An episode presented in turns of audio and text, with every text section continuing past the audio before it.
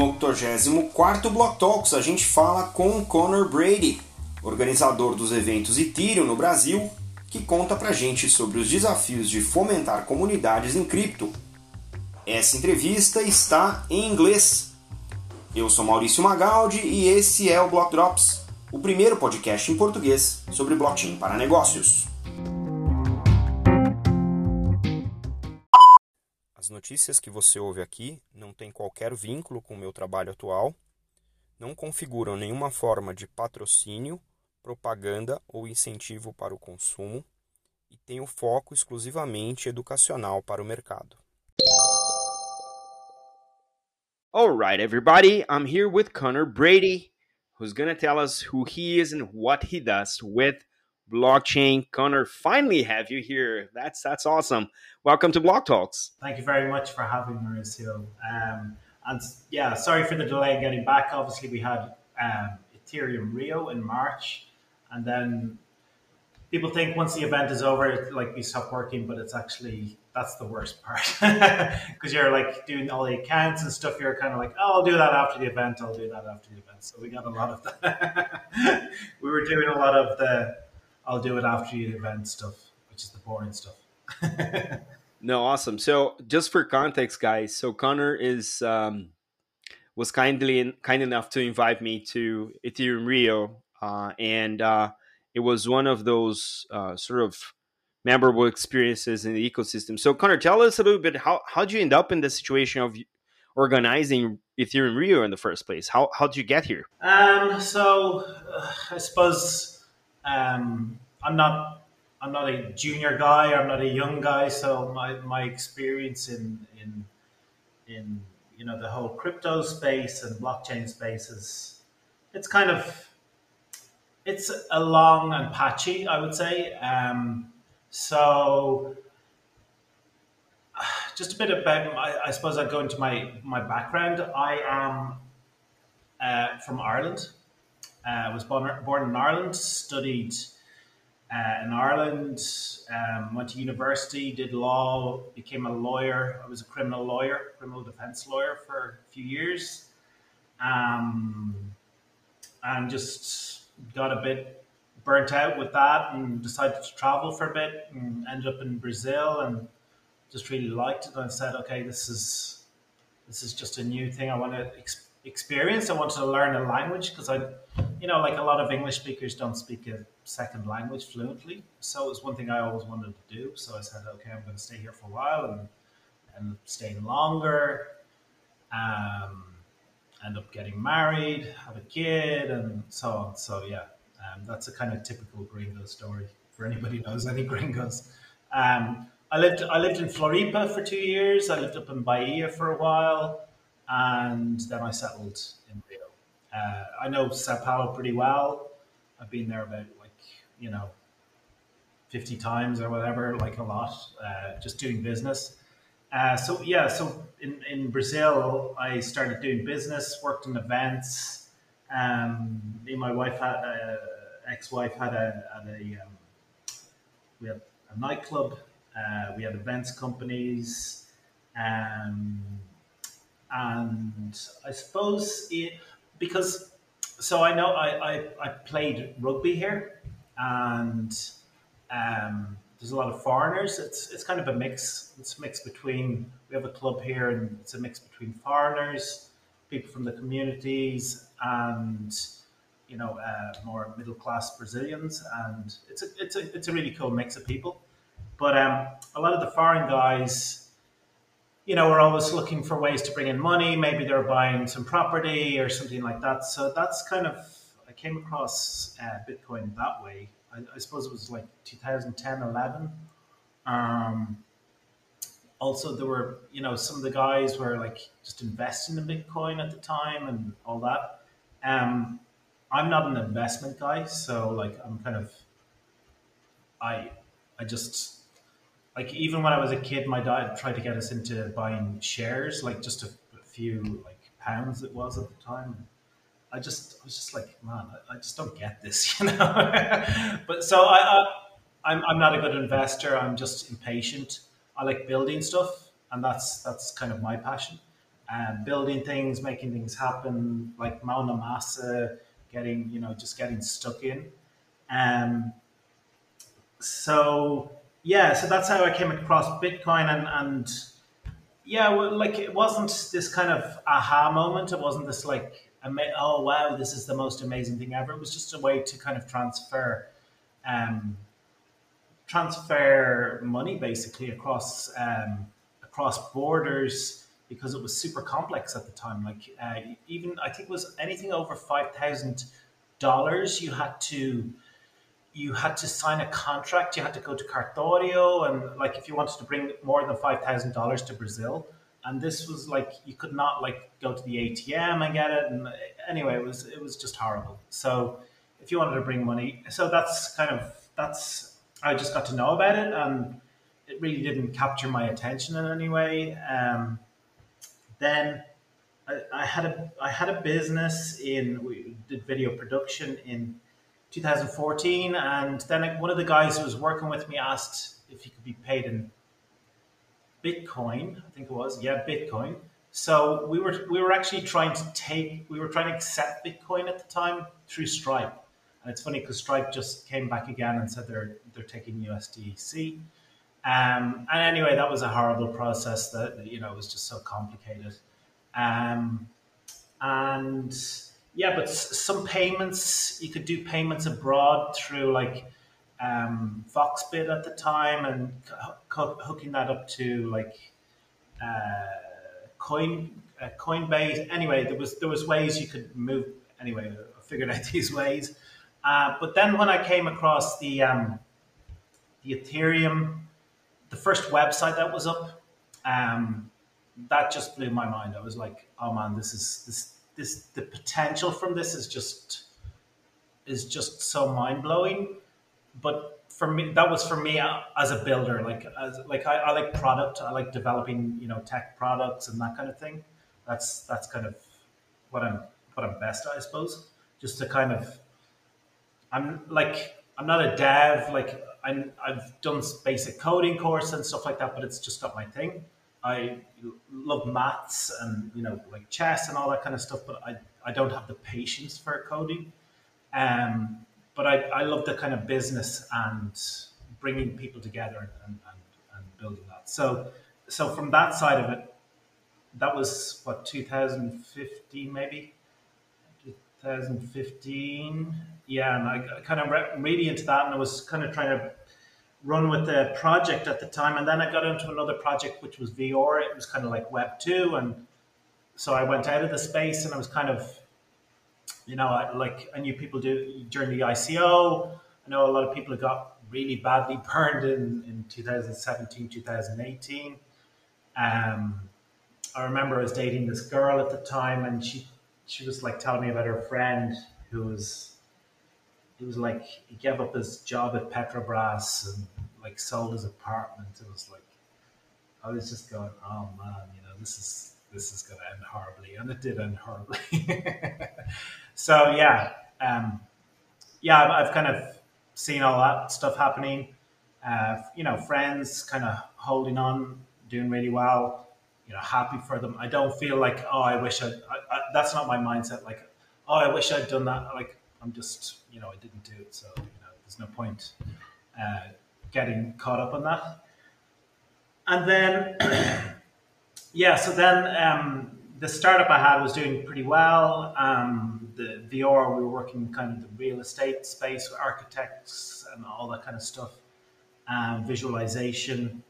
Um, and yeah, then COVID happened and everything just uh, went to shit basically. And then I came back and I just had time and just started like I said, okay, I really want to get into this and study it. And I took some Solidity courses online and you know did some did some more practical courses and yeah, just got to understand it really well.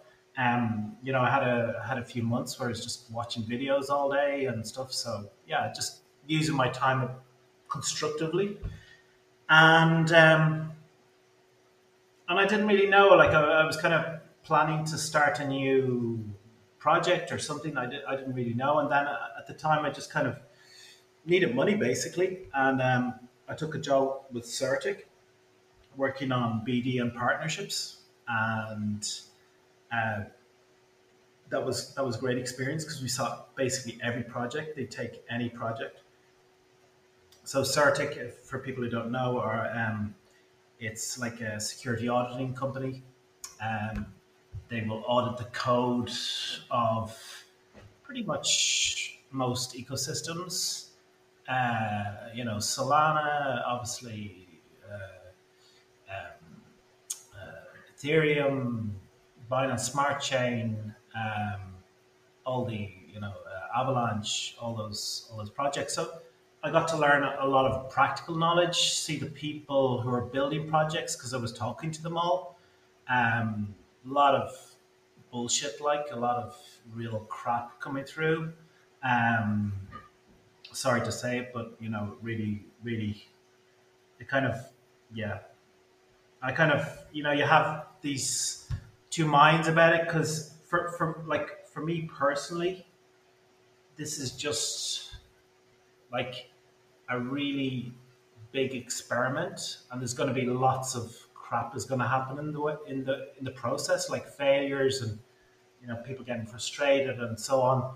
But I'm kind of thinking of the bigger picture, like where this is going, and um, for me, it's it's not about you know it's not about an investment opportunity or whatever. It's it's about like it's kind of uh, like the Web three for me is is about taking back control of privacy, you know, our, our own personal privacy, which is the kind of the big issue, I think, uh, because in the hands of, like, okay, you know, like people say at the moment, okay, you know, uh, I don't care if Twitter has all my personal details or Facebook or Instagram or whatever. Um, but we don't know where that's going to be in five years or 10 years or 15 years. Uh, like all your Uber trips, that could, you know, that could be put into a certain algorithm and could churn out a certain result, or you, you just don't know. And if that's in the hands of the wrong, the wrong people, like what we see in Russia, you know, people, you know, Putin started off as one guy who was trying to unite Russia with the West, and now look at him, like you know, uh, people, people go crazy, people. Um, and do crazy stuff. So you just don't know where that's going to be. So you want to like people kind of complain about, oh, look at what China is like. You know, this kind of centralized, controlled system. You know, Russia the same. People are, but what's to say that you know Western society isn't going in that direction gradually, and it's kind of a bit blindly. People are like, oh, it's it's kind of even more sinister because people don't even know what's happening, right? And they're like, oh, I'm just posting pictures on Instagram about my family or whatever. Um, and they, yeah, so it's kind of, it's what that could become.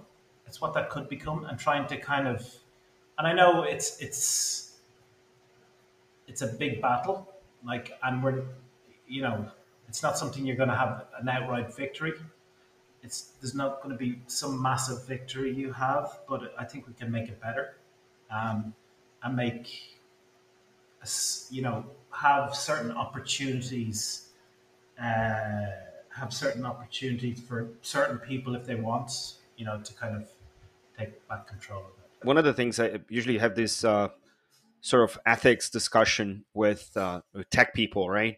Uh, we're, we're, we're, building a new world. It's this sort of um, utopia that th- everything's going to change because the technology changed. Um, I'm, I'm also not a, a, young person. I've been around the block a few times. Um, and, you know, uh, we usually say if the service is free, then the product is you. And, and, and I think that's the, the, the very problem with Web 2 is that we got used to giving away our privacy or data in, in exchange for a free service and we forgot that our privacy and our data are very very expensive and we're looking into a short window of time which was like oh, just a year or five years and now it's been 20 years with social media and here we are right um, we are having democracies being toppled through through um, through the use of fake news, and and that is uh, most concerning. And I, I'm, I'm I know the technology is a small component on, on, big changes like this, but at least I think we are we now have reached a, a, place where the technology is the right one to do so. Right, we're talking about um, public data on public blockchains. We're talking about private data on public blockchains as well with uh, the whole cryptography thing, which I think is super important. Um, and here, you know, here with, with block drops, I'm a sucker for use cases. Really, I, I think that's the best way to convey the power of the technology is to actually discuss and learn from what's being built with it. Um, in that regard, what are the most interesting use cases uh, with, which pertain to privacy or data protection you've seen with the use of uh, with with blockchain? Um, well, actually, I think I think at the moment, like just bringing it back to a more general discussion, there is a bit of an ex. There's going to be an existential crisis, I think, for Web three in the next year, maybe, because um, there are lots of great projects, but none of like it's a kind of a slow process because there's all there's a lot of security issues.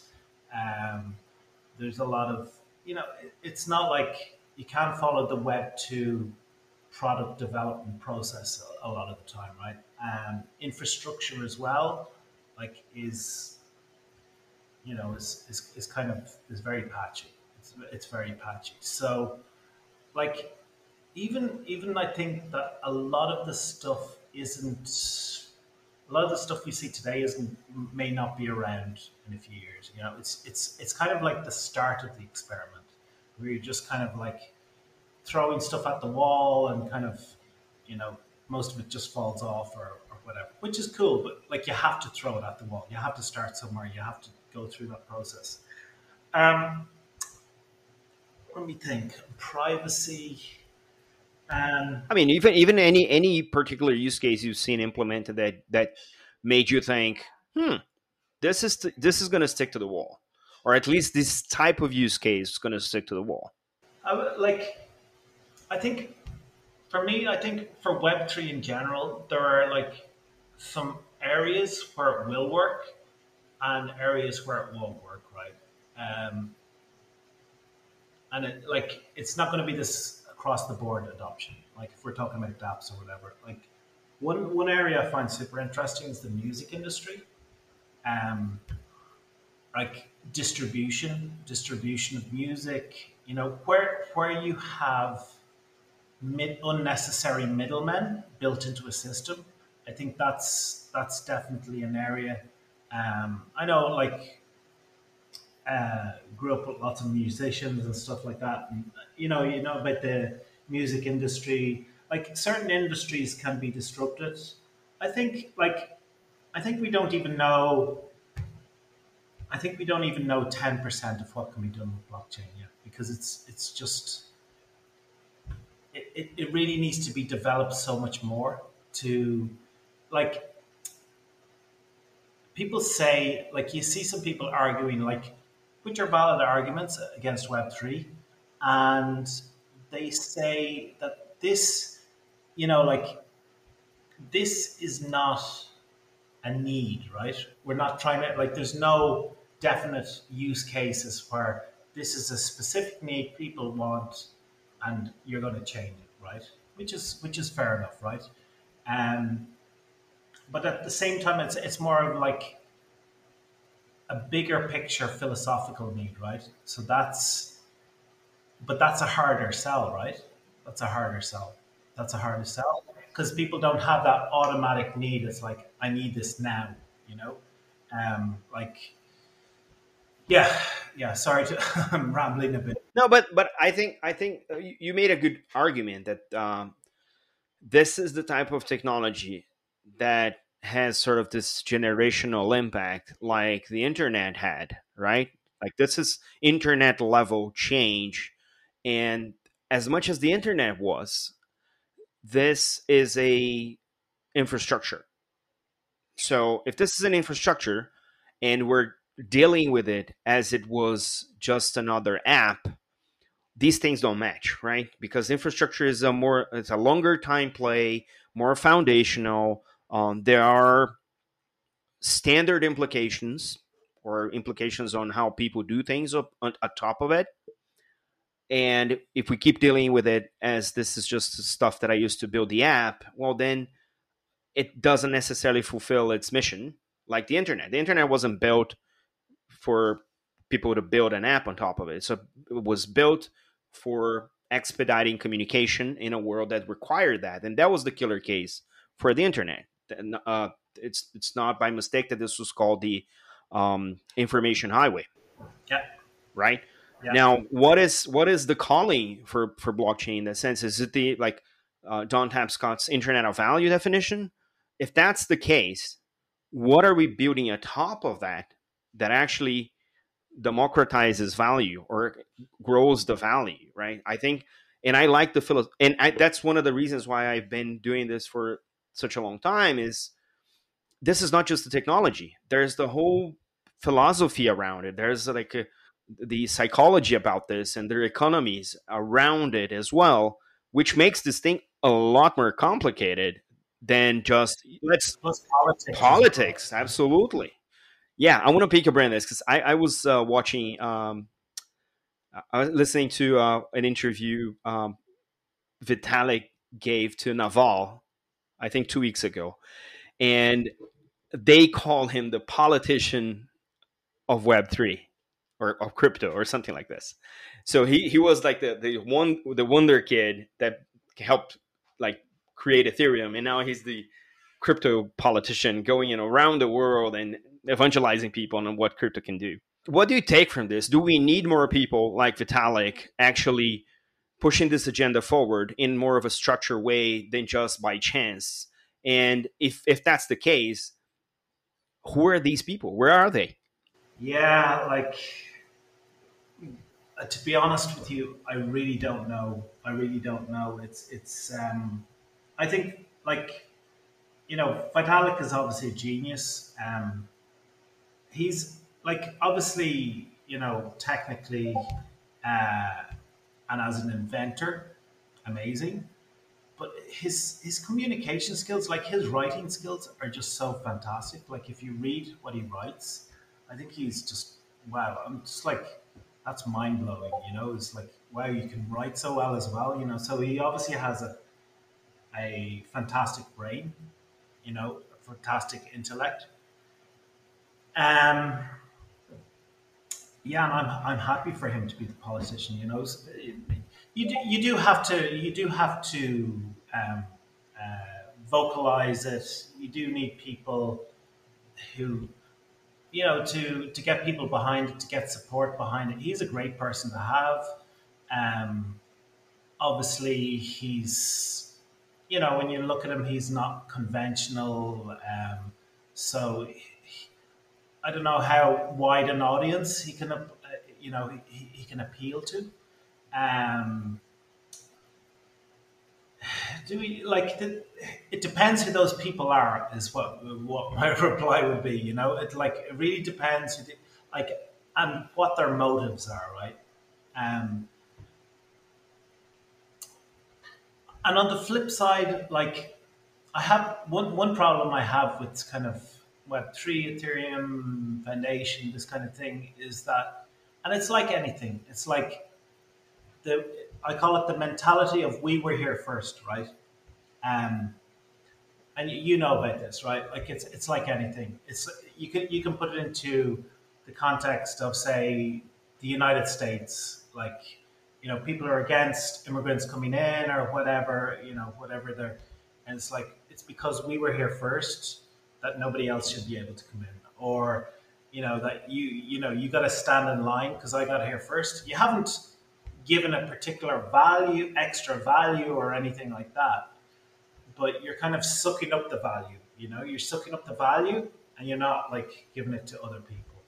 Um so i think because because that's one thing like you know we, we had spoken about DAOs and you know just you know where we're going with our whole project is we're trying to kind of uh, have a more organized system for the Brazilian um, ecosystem in the the builder ecosystem. That's that's kind of we can get onto that in a, in a while, but um, even with DAOs, you just uh, you don't want you know the first hundred people to be able to control everything, right? So it's how do you do that? You know, you want to kind of encourage new people to come in and them to be able to, you know, because they're creating value. It's not just because oh I wasn't here first, so you know I, I have to be always be beholden to the people who were here first. That's that's that's something I think um, Ethereum could Ethereum Foundation could do better. You know, they definitely could do better.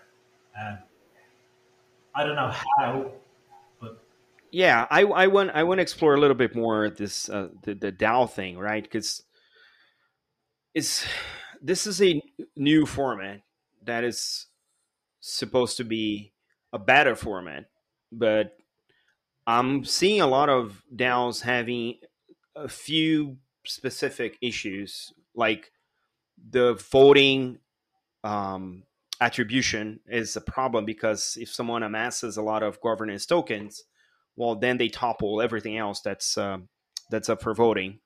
Um, there's also the recurrence issue where people work with the DAO, deliver their piece, grab their payment, and go do something else for other DAOs. So you don't generate that cultural recurrence that usually we have in long-standing engagements. Are you working with a specific DAO? What are the challenges you're seeing? Um, are you seeing anything in Brazil that sparked something like, "Oh, we're doing this different here"? What is what is your what is your angle on DAOs? My angle on DAOs, so like I come from a lawyer background, right? So and I studied company law. Company law was developed over hundreds of years in most countries. It's super complex. It's super boring. It's like I completely hated it. So when I saw DAOs, it's like okay, this is just the same as like company law basically. But people like because of the complexities I know within it, when you get into it and you're like, okay, well, what about this situation? And then you study the cases, this happened, right? So somebody was in and he used his position of power to be able to manipulate share prices or he gave it to his wife and blah, blah, blah, blah, blah, blah. Like all these situations that people don't think of at the beginning, right? But over 100, like say 100 years of company law, they develop all these different rules. And they're developed for a reason, right? Because they try to make things fair. So DAOs are like people are trying to completely rewrite all this stuff that's been kind of taken before and put to good use. Obviously, a lot of the time, not good use. And they just ignore all that stuff that's gone before.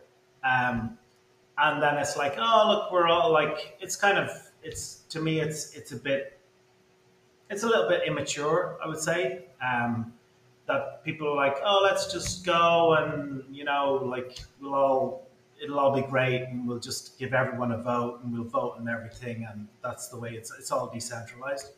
I just think that's um,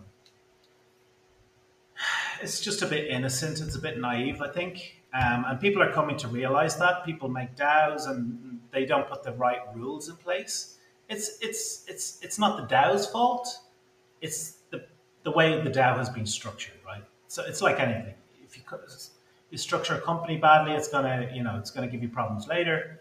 If you structure a DAO badly, it's also gonna um, on the in the DAO space. There's a guy. Um, there's an American guy who lives in, in Rio. His name is Matt. I don't know if you know him. He he he, um, he does origami, and they do. I'm not, I'm not plugging or anything, but just since, since you asked me, they do they do DAOs. Um, they structure DAOs. He, he did the Y Combinator DAO, the Orange DAO, and that's an investment DAO. It's got a very clear purpose. Um, they've you know they've consulted lawyers and. Uh, very specialist lawyers, and they really put a lot of thought and effort into it. So um, he took he took the experience from that, and now he's actually helping people set up DAOs, uh, more institutional DAOs, and that kind of thing. So that's that's pretty interesting because they understand the complexity, right, of setting up a DAO. It's it's just I like when I when I see DAOs, I just just kind of run a mile because I'm like, Matt, guys, it's not that easy. It's, just not that easy. Like all shit is going to happen, and it's just going to be you, you're going to spend most of your trying trying to resolve stuff that could have been resolved beforehand, and it's just going to be a shit show basically. So, um, yeah, like really, like, and that's like, but it's it's all going to tend. Um, but but that's part of the maturing process, right? And people will learn from that, and they'll go back and they'll study, and hopefully they don't give up. But and they'll see, look, you can take the good parts from the old and put them with the good parts of the new one, and then that's when it, you know, that's when it gets interesting. They're the DAOs I want to be in, you know. Um, so yeah, like I, I, I don't have the conventional kind of you know, I'm all in on everything. Like I, I, I, I, I have a very critical kind of te- uh, mentality. So, um, yeah, yeah, but, but I, but I think it's great that people are experimenting. I think people have to do stuff to learn. Like that's how you learn the best. Just doing it. Go and do a DAO. You know, go and like, and you'll see. And you got experience and like. I, I have experience. Like I'm I'm 44 now, so like I have experience doing lots of things in my life. Um, so yeah, people need to get experience, and that's that's how you learn. Um, that's how we'll grow. Yeah, it's a, a, bit of curiosity with a bit of skepticism. I think it's like the, the right combination to explore these kind of generational shifts. Now, let me let me tweak this a little bit. Um, we we kind of we met in the context of Ethereum Rio. So, how did you get involved with that, and how was the experience to actually put together something that big this quick? Uh, yeah, it was um, it was very very stressful. I would say. um, so yeah, like I was kind of talking to a few people. Um, like just some friends, just kind of. Uh, so I was working with uh, CertiK, and even before I started, like the year before, like 2020, I was thinking, oh, it'd be great to do an event, but that was the middle of COVID, right? So that that wasn't going to happen. Um, and it was more like because in Rio it was like it was just disjointed. I I like I met Alex Alex Van de Sande in um, I think 2015, 2016, he spoke at an event here in Rio. But th- there was nothing really going on, you know, there was nothing. And I just kind of wanted to meet people and just, and this was after, you know, like the pandemic was still going. So it was like, I just missed, and like I, I'd worked, you know, online, I kind of worked the whole time and just missed, you know, missed, you know, kind of making friends through stuff you like. Um, which I think is a cool thing. Um, and that just wasn't there. So I'm the kind of person, if it's not there, I'll just try and make it myself, you know. So, um, uh, and then like um, I was working at CertiK, and like um, I just kind of ran the idea by them, and they said, "Yeah, that sounds cool. Like you know, it's going to help your job here or whatever. Like because people just get to know you, you're going to grow your network and stuff like that." So they were like, "Yeah, we support that. We'll give you time or whatever." So I said, okay. Um, and then I just kind of like, uh, I spoke to a friend who was, uh, who did, uh, he, like had some connection with someone who had a, did events, like produced events. And that guy kind of said, oh, Museum, Museum of Tomorrow, Museo de Mañana would be perfect for that. Um, and then I spoke to them and I was like, they're like, okay, so how many people? I was like, I don't know, maybe a hundred or two hundred or something like that.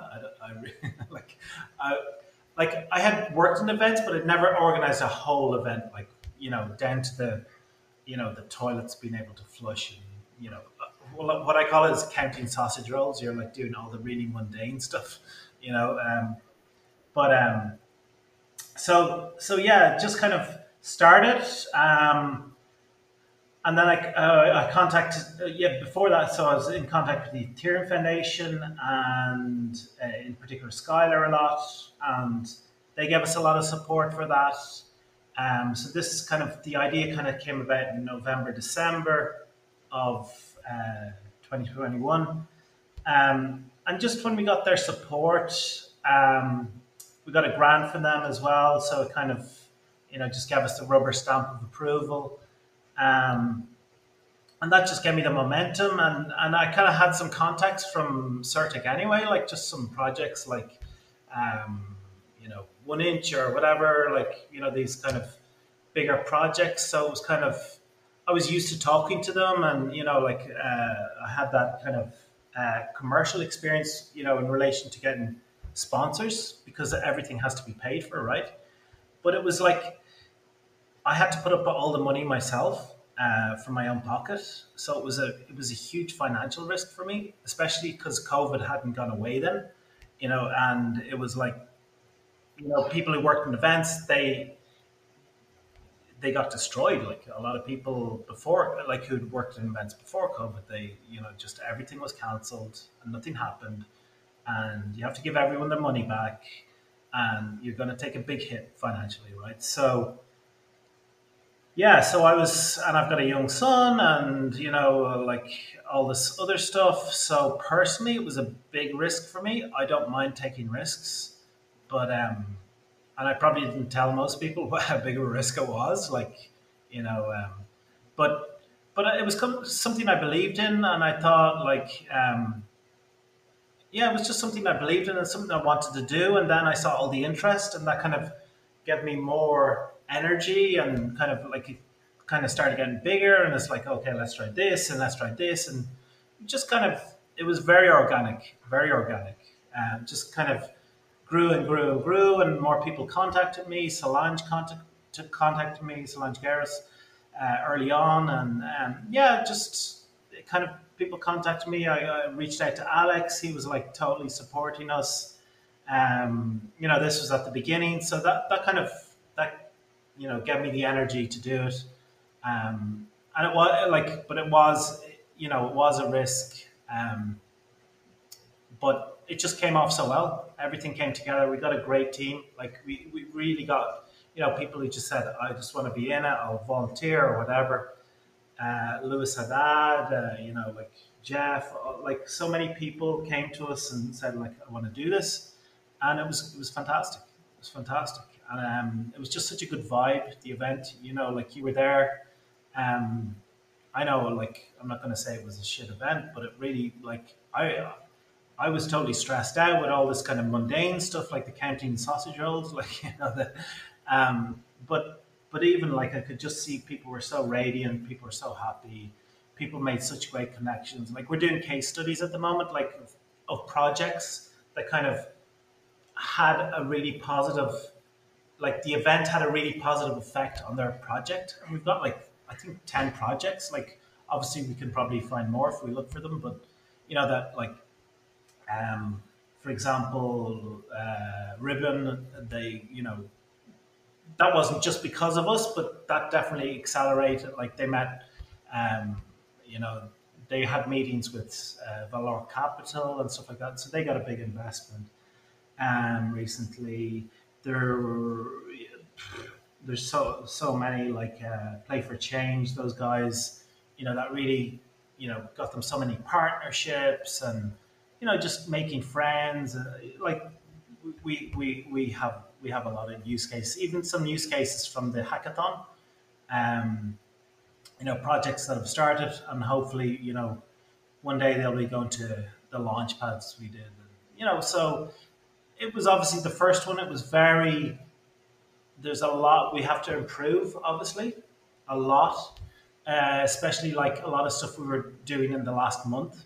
You know, like even just having the the schedule of all the speakers and the talks and all that. That was very late, and people rightly complained about that. But that's that's fine. We'll have it right for the next one.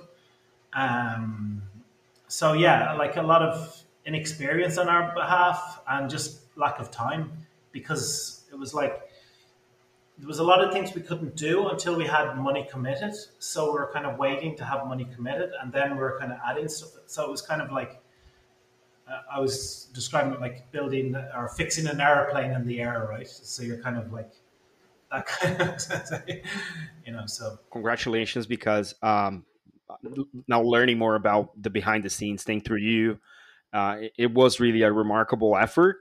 But I think the results were very obvious at, during the event. I mean, I, I was there for three days.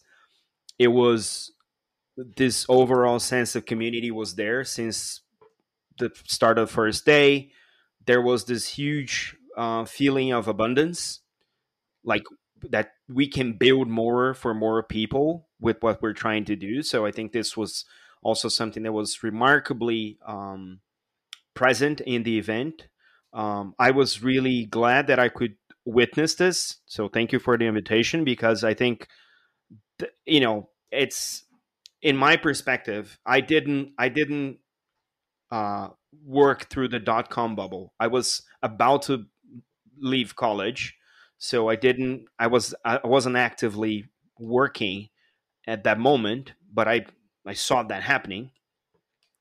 Uh, and now I'm witnessing this, and I'm able to participate. And I and I think that that event, Ethereum Rio, was some somewhat for us in Brazil was something that like sort of made it more tangible that like this is actually happening and these are the people that are act, actively working for this to happen so it was was really um, overall really really good i'm hoping um, that the results for you um, on the risk you took were um, were positive because you're so into it that we're now having ethereum sao paulo this year.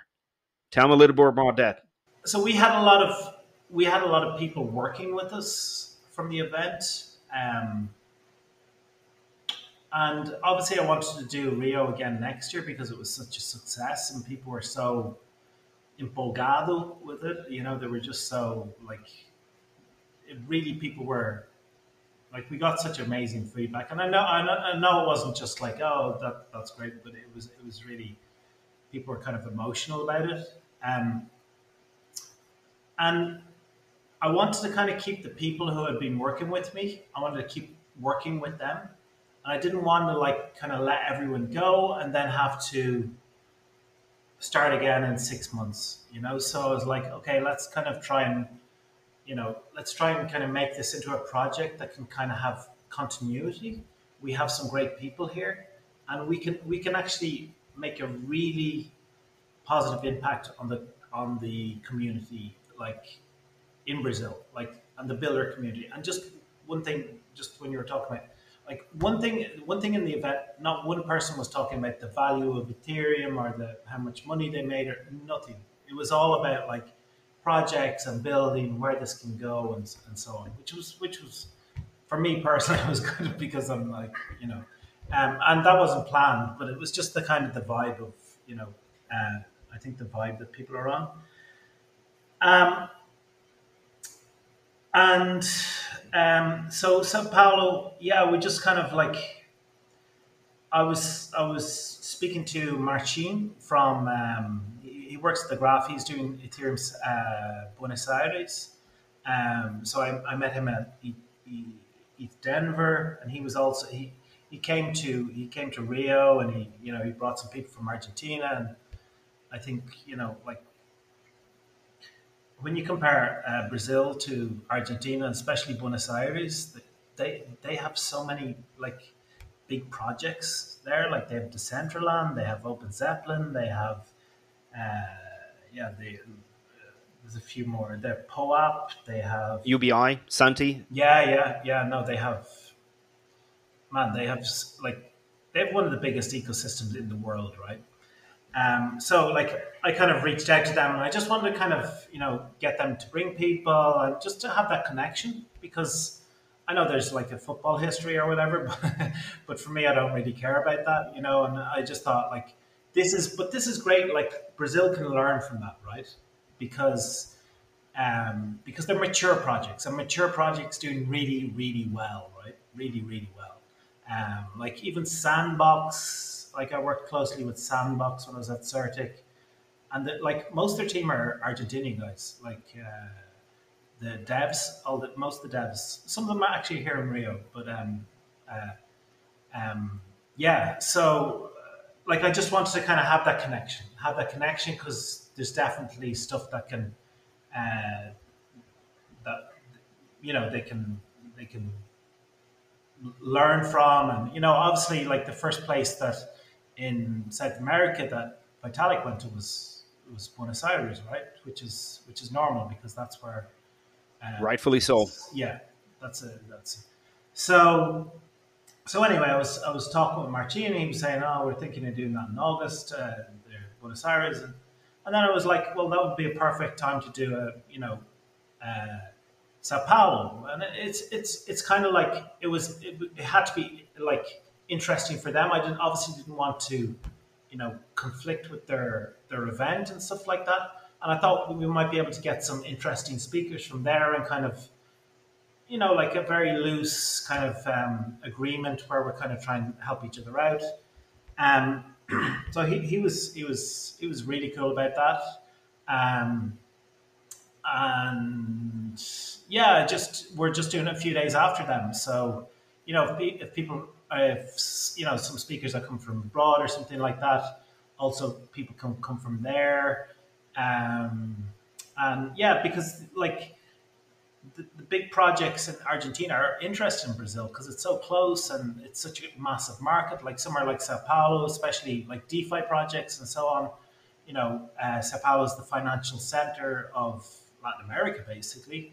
Um, so, yeah, so that's interesting for them to be to try and you know like for, for their own project to be kind of aligned with that. So I think it's a it's a win win for everyone. So that's kind of the way I was thinking of that. Good, and I'm and I'm happy for the community. I've been in São Paulo, you know, for the last twenty years, um, working, living, you know, um, and um, yeah, seeing that this is coming to São Paulo was something like okay, now now now we're talking kind of feeling. yeah. So uh, yeah. For holidays, uh, Sao Paulo for business. I, am not. I'm not trying. Not trying to diss Rio at all. I'm joking. But but yeah, I mean, um, I um, I I took a few calls with clients from Rio while I was there, and I was like with the massive beach in the background. They were crazy seeing me on the video. So yeah, you know, the hard life of crypto. but then, of course, Sao Paulo, as you said, is a huge financial market. Uh, there's a lot of interest in uh, crypto, DeFi in Sao Paulo, and there and there's a lot, uh, lots of builders that, for one reason or another, couldn't make it to Rio. That will certainly be able to make it to the Ethereum Sao Paulo. So I'm looking forward to seeing um, the event, uh, you know, coming to fruition, and hopefully the same sense of community partnership abundance and building cool shit um, you know, com- comes out of this as well. So yeah, I think, I think, there was even a, sorry, I think there was even a bit of skepticism, like who's this gringo doing this like event in Rio? It's he's, he's going to be like totally, you know, could be a disaster. I think you're you're more carioca than most of the Paulistas that live in Brazil, so you have that in your favor.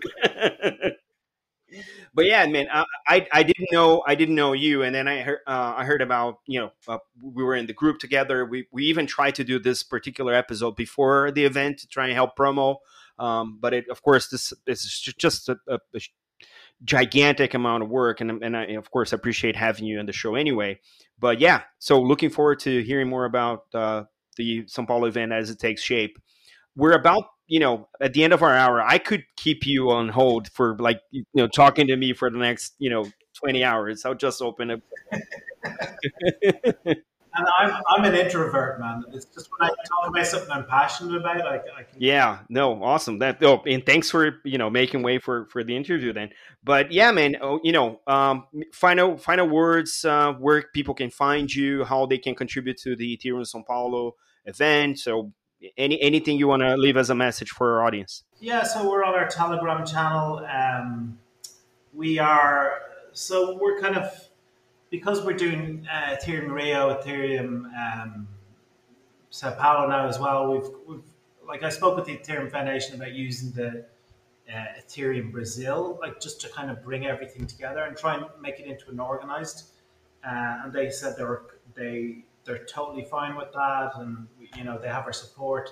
obviously we need to respect that. We need to like really that's that's a real privilege to be able to use that. And we really have to, you know, we're committed to building the whole like from you know open day to boot camp to hackathon to launchpad you know like even supporting projects as they go along that's what we want to build out we just want to have this kind of our own like support system we're just like we feel like we're serving the community uh, the community can tell us to go you know f off at any time that they want um, and they will if we're not serving them correctly right so it's our obligation right um, but yeah, you can find me. We're to set. We're, we've set up our Discord. We haven't started inviting people. Uh, we use Telegram at the moment, but you know, Telegram's just a horrible uh, application. um, but we have. A, we, we're going to have a, a, Discord, and uh, yeah, um, our Telegram is uh, Ethereum Brazil, I think. And uh, yeah, you'll, you'll, we'll, get, we'll get that on the show notes. Yeah, we'll get that on the show notes. Put it on the show notes Cheers. Yeah. so thanks very much for having me. Um, like uh, people who are working on the event, like they come and ask me something. I'm like, man, this has to be this. We have to get decentralized with the event. You know, make your own decisions and so on.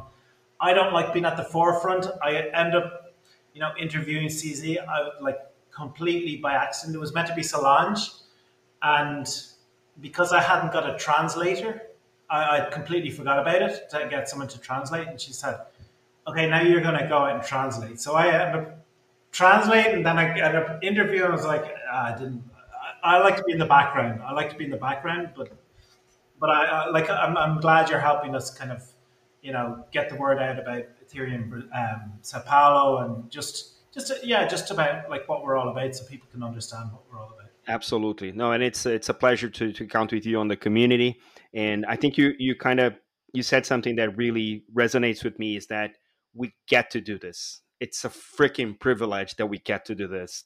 And we should not take this for granted at any point. So, yeah, man, thanks so much for everything you do. Congratulations on the success of the event and looking forward to uh, another successful event in Sao Paulo. Thanks, man. Yeah, looking forward to seeing you there. Thank you. Take care. Bye bye. Bye.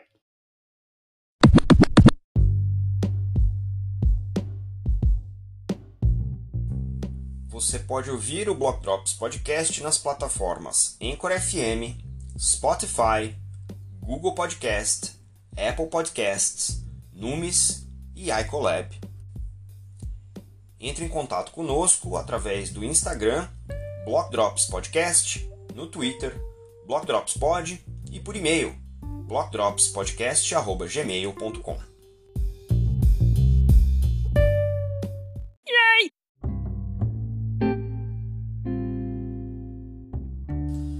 abraço aí para o Conor, que compartilhou com a gente tanta coisa interessante sobre a jornada dele e sobre o que vem por aí no ecossistema Ethereum no Brasil. Não se esqueça de deixar suas estrelinhas no seu tocador favorito. A gente fica por aqui. Stay rare, stay weird. LFG.